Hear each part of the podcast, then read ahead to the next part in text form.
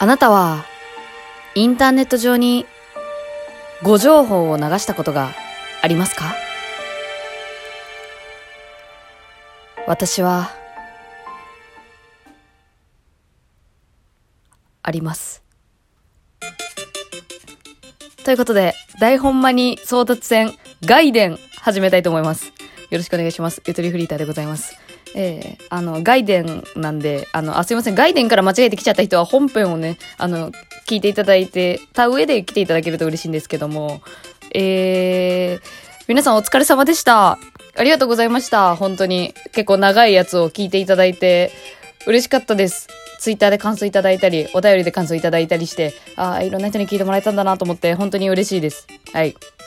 えーで、特にね、やっぱ投稿してくださった方が、あの、なんていうの、次も頑張るぞ、みたいな。なんかそういう気持ちをね、伝えてくれたのもまた嬉しくてね。いや、ちょっとこれはもうね、精一杯ね、やっぱ優勝者決めるのにね、一番難しいのよ、やっぱ。いや、今回は、でも、そう、そうなのよ。でも今回は、もうめちゃくちゃ自信満々だったのよ。いや、もうこれでしょみたいな。一番、一番私の常識覆されたわ、と思って。と思ったところでこちらのお便り行きましょう。ラジオネーム、夜中におかしく。ゆとりフリーターさん、こんにちは。大本間に争奪戦、聞きました。リスナー投稿会は、やっぱり面白いですね。まさか、私のほんまに？が優勝するとは、ほんまに？めっちゃ嬉しい反面、ギャグのつもりで送ったんだけど、ゆとぼう結構本気で受け取ってくれてるな。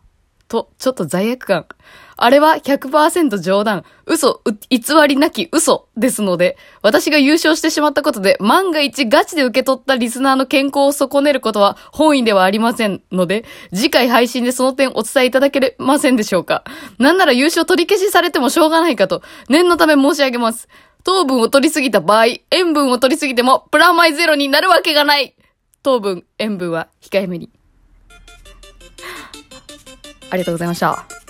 えー優勝者の夜中におかしくさんが、あの、直々に、今日の朝送ってくれました。今日の朝6時に送ってくれてる。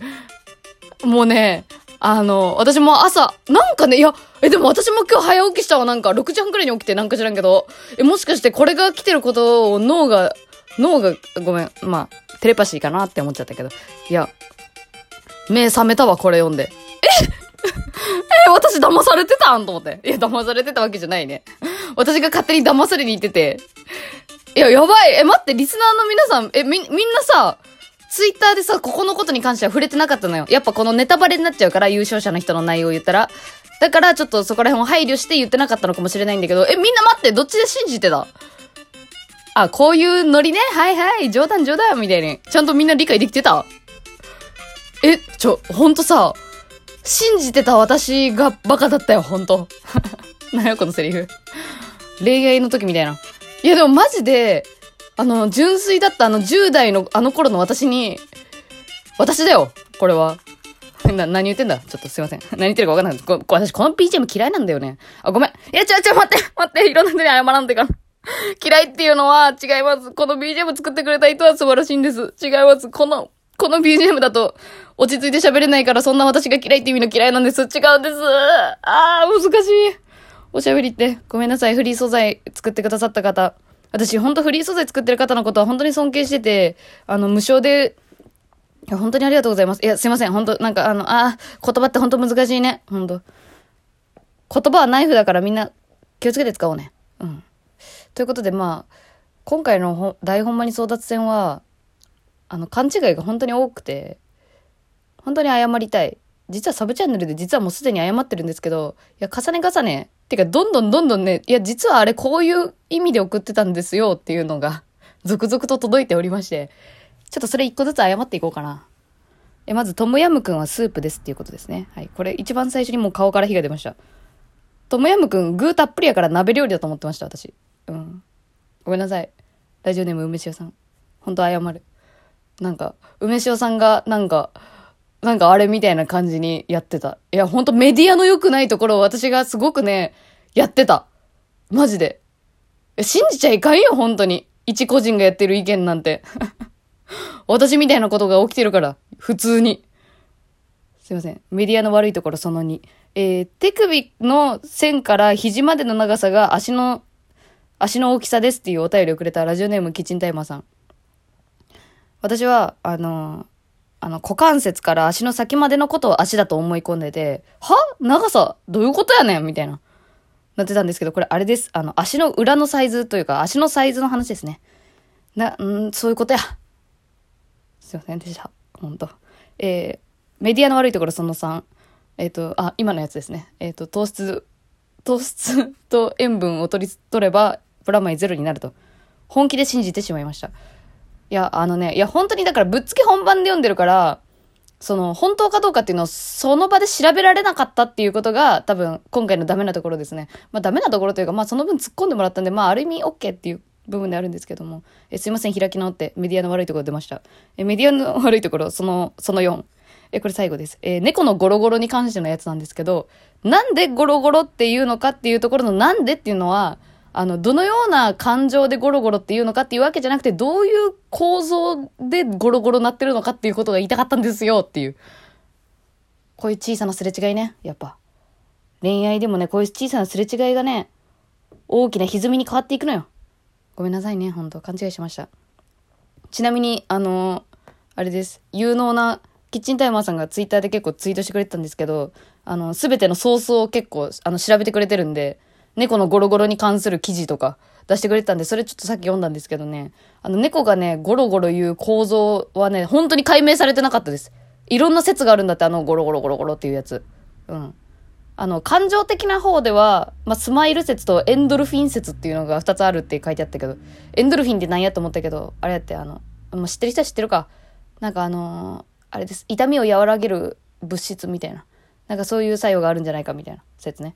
で、構造の方だと、まず最初に、ゴロゴロ言う期間があるんじゃないか説があったんだけど、そんなものは存在していないと分かり、じゃあ次、血流なんじゃないか。血の流れでゴロゴロ言ってんじゃないか説が出て、えー、でも、あの、そっから何だったっけ？なんかそれもなんか違うなってなって、あれ、なんて読むんだったっけ？喉、喉頭と書いてなんて読むあれ、陰行？何やった？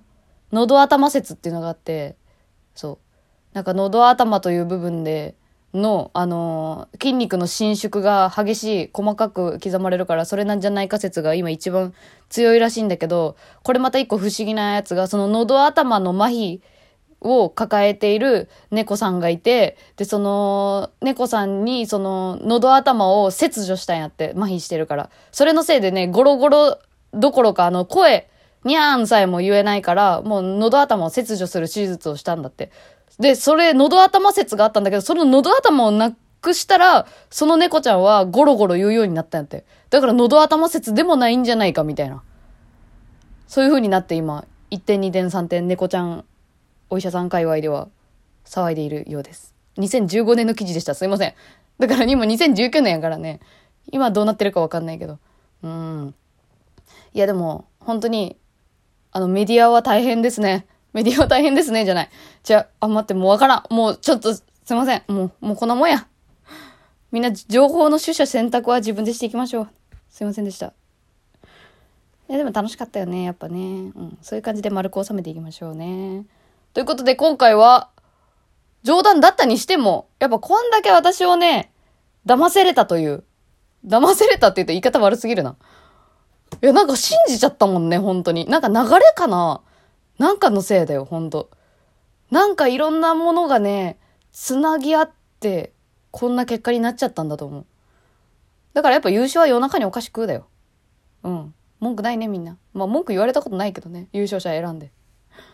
ぜひ、あのー、なんだろうな。説得力があったんじゃ、なんだろう。あのー、いや、もう優勝です。はい。夜中にお菓子食うが優勝。もう変わりなし。おめでとうございますありがとうございました。いやでもこれを機にね、やっぱ私ってすごい騙されやすかったんですよ。10代の頃とか。人間みんな信じてたから。で、二十歳を超えてから、ちょっとだんだん人間を疑う、疑うって言うと違うね。やっぱ人間悪い人もいるんだっていうことを知ってきて、ある程度ね、こう、インターネットの人間が言う情報をね、鵜呑みにしないぞと、思っていたにもかかわらず、またそんな10代の頃の私が顔を出してきた。ちょっとね、社会に出るの怖くなっちゃったよね、やっぱ。っていうことで、ちょっと次の企画思いついたんだよね、でもこの流れで。いや、でもね、やっぱちょっと似てるかなタイトルが、嘘か本当かわからない、普通オタ。っていう。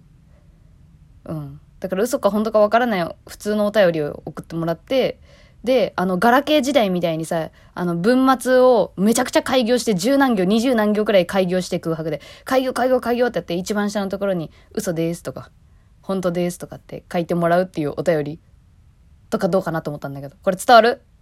伝わるまだ。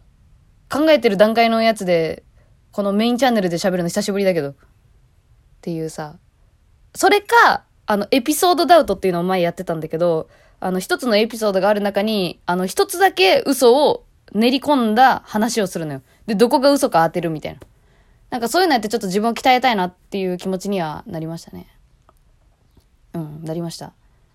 だからあの、特に景品とかないけど、あの、嘘つきたいなとか、嘘っぽい本当のこと言いたいなっていう人は普通をたまってます。ぜひ。で、ガラケーみたいにあの、すげえ開業して嘘です、本当です、みたいな。やつ、あれやろ？本当もう、ガラケー時代、楽しみたいやん。ガラケーを知らん若者はやってみ？あれで告白とかしてたから、私らの世代。告白してたから、あれで。え、ちょ、楽しくなってきちゃったな。好きな人、好きな人誰？同時に送ろうよみたいな。メールやってさ。で、何時何分にやったらメール送ってねっつって。で、その時間になって、メール見ると、え、何も書いてないじゃん。開業、開業、開業、開業。何々くんみたいな。ほんま、しんど。もう私はそんな経験ないですけどね。まあ、多分皆さんそういうことしてたんじゃないかなっていう。すいません、妄想です。えー、えっと、何でしたっけ、これ。あ、台本間に争奪戦、外伝でした。お疲れ様でした。みんな、これからも感動していこうじゃあね。